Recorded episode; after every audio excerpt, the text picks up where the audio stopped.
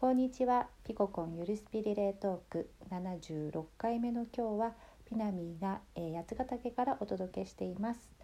えー、ピココン、えー、少しスキップが続いておりますが えっともろもろ事情がありみたいな感じであの昨日私も配信をしようとしたらなんかあのシステムがうまくいかなくてですね。あのでもこれはあの配信しないでいいっていう内容だったのかなと思って、えー、今日あのまた再チャレンジしています。えー、八ヶ岳ねあの一昨日戻ってきたんですけれどもあのとってもねえー、寒かったんですねびっくり5月でこんなに寒いんだっていうぐらいちょっと寒くてでも今日とかはちょっと暖かいんですけどえーと、辺り一面ねあの今年はタンポポをすごく意識してみたんですね。あのタンポポってこんなに美しかったのかっていうね気づきが多くてそれぐらいタンポポがいっぱい咲いてるんですよ。で黄色いね絨毯のようにタンポポが咲いていたところが今あのタンポポの綿毛になっていてその綿毛がスッとこうあのなんていうの佇まいが美しいんですねあの強いんですやっぱり。こう力強く美しくこうスッと立っているタンポポの綿毛たちがねまあ、ピコの散歩をしている時になんか見とれるぐらい美しくてあの私今お隣さんがねあの絵の先生であの時々絵を習っていて今回ねタンポポの綿毛を描いてみようかと思ってさっきねちょうどそんな話をしてたんですね。ちょっとあの宇宙的な綿毛の感じをねうまく出せたらいいなって思っていてそしてねあのでココもねすごいガーデニングに今ハマってハマっていてというかココのお庭はとっても広いらしいんですよ。そのお庭をにね今ねあのいろんなお花とかハーブとかを植えてねそして写真をねインスタグラムにねいっぱい投稿していてこれからもどんどん増えるみたいなんですけどあの本当に素敵なお庭の中でね私の見たことないようなまた聞いたこともないようなねお花やハーブも植えていてとっても楽しみだなと思っているんですけどあのここ八ヶ岳もねあのそんなにあの昔はねいっぱいあばらとか植えてらっしゃったんですけど今はねあの静かなお庭にあの落ち着くお庭になっているってさっきねあの言われていてあのそんな中ね野草がねまだあの取れてちょうどあのタラの芽とかねあタラの芽じゃなくてえっとえこごみまだ食べれるよってこごみ食べるとかあと三つ葉が今美味しいよとかねあの摘んでくれてねこのあとお昼にさっと茹でてあの食べてみようと思うんですがタラの芽がねこの間あの取りたてのをいただいた時ねいやもう取りたてってやっぱり全然違うんですよね。柔らかさが半端なくて、まあ、こんなタラの芽初めて食べたっていうぐらい美味しかったんですね。なので今日のこごみもすっごい楽しみです。お庭でねあの野草が取れるって本当にこんなご褒美ないですよね。あの野草に目覚めたのも私はここ数年なんですけど、えー、若杉ばあちゃんっていうねおばあちゃんと出会ってあの彼女のねあの食用にすごく共感してハマってねあのちょっとずつですが勉強してるんですけど本当に食に対する考え方が変わっていやそのままの自然野草たちのその力強さそしてそれを食することによってやっぱり体の中がそれだけ同じ宇宙ができるっていうねそこに触れることができる野草の強さとか美しさっていうのがねまたあのたまらなくたまたまらなくえー、ここにえーとね、本当取れたてを摘みたてをねいただけるこの貴重なね今しかないものなのでね、えー、もうしばらく楽しみたいなと思っています。そしてねあのココがその配信の中でね、えーと、ペニーさんっていうねあの方の人生をねちらっと話してくれていて。あのなぜかね私そのペニーさんがあのまあねいろいろないろんなことあってあの旦那さんもね亡くなられたけど、まあ、すごく大好きだった旦那さんでそしてねあのキャンピングカーで回ったり、まあ、そんないろんな人生人生こんな風に送ってきたのよみたいな話をね、まあ、ココとしてでココがそれを語ってくれてそのペニーさんのなんかこう人柄っていうかココを通しての人柄なんだけどすごくなんか私にとってなんかこう響く魅力的な方だなお会いしたかったなって思わ思わせてくれるようなそんななんか話からそんな風なことを感じてここにもそんなこと言ってたんですね。なんでかなって分かんないんだけどあのとてもなんかそのペニーさんの人生からなんかペニーさんからって言ったらいいのかな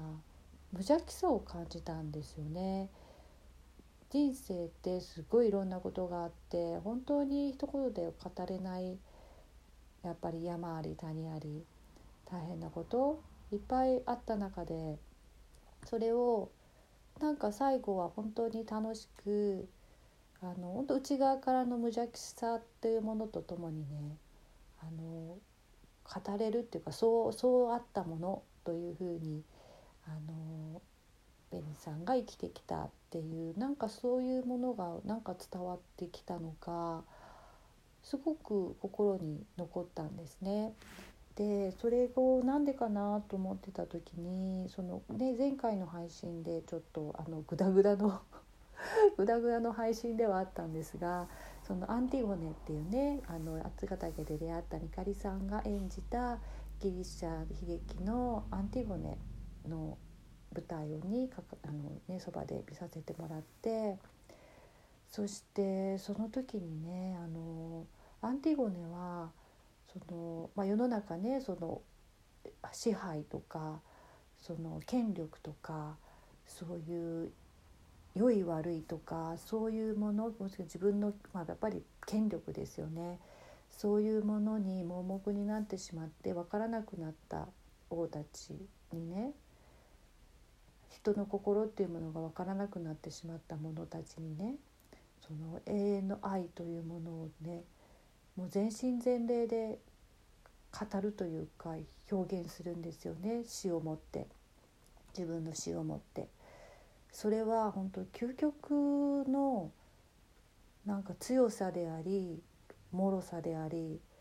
悲しみであり喜びでありなんかすごく凝縮したものがその彼女のみかりさんの演技の中に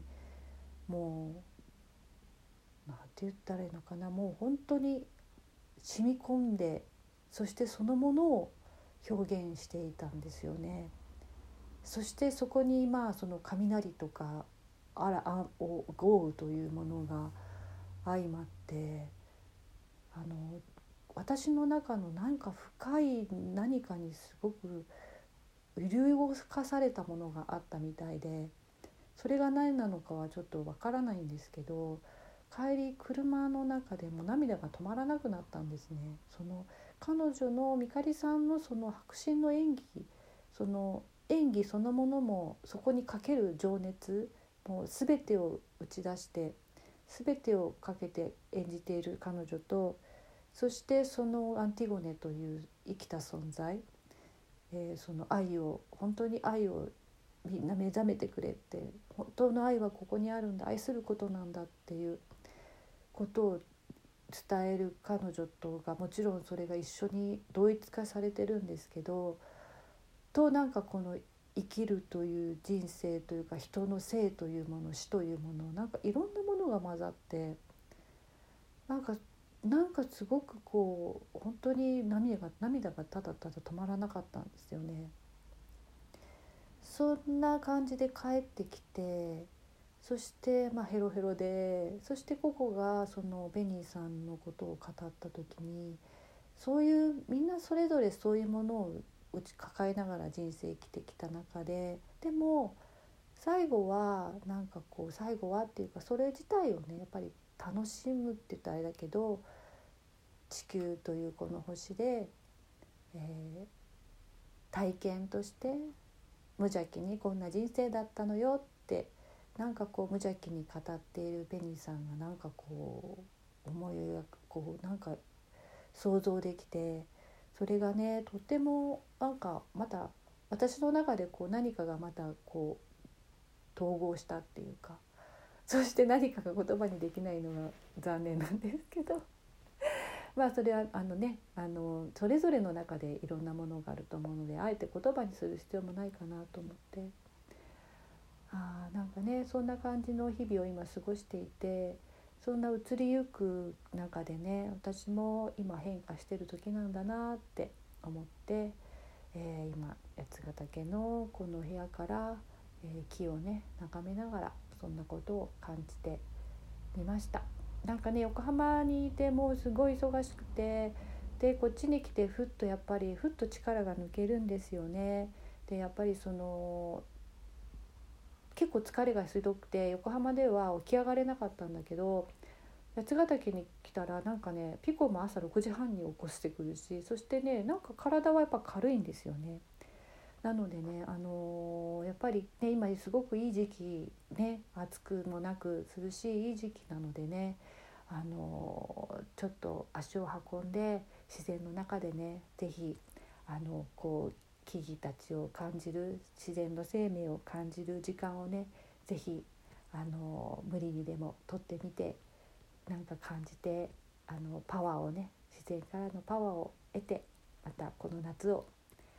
に備えて乗り切ってください。えー、では時間となりましたので今日はこんな配信とさせていただきました。あの聞いてくれてありがとうございます、えー、ではまたね。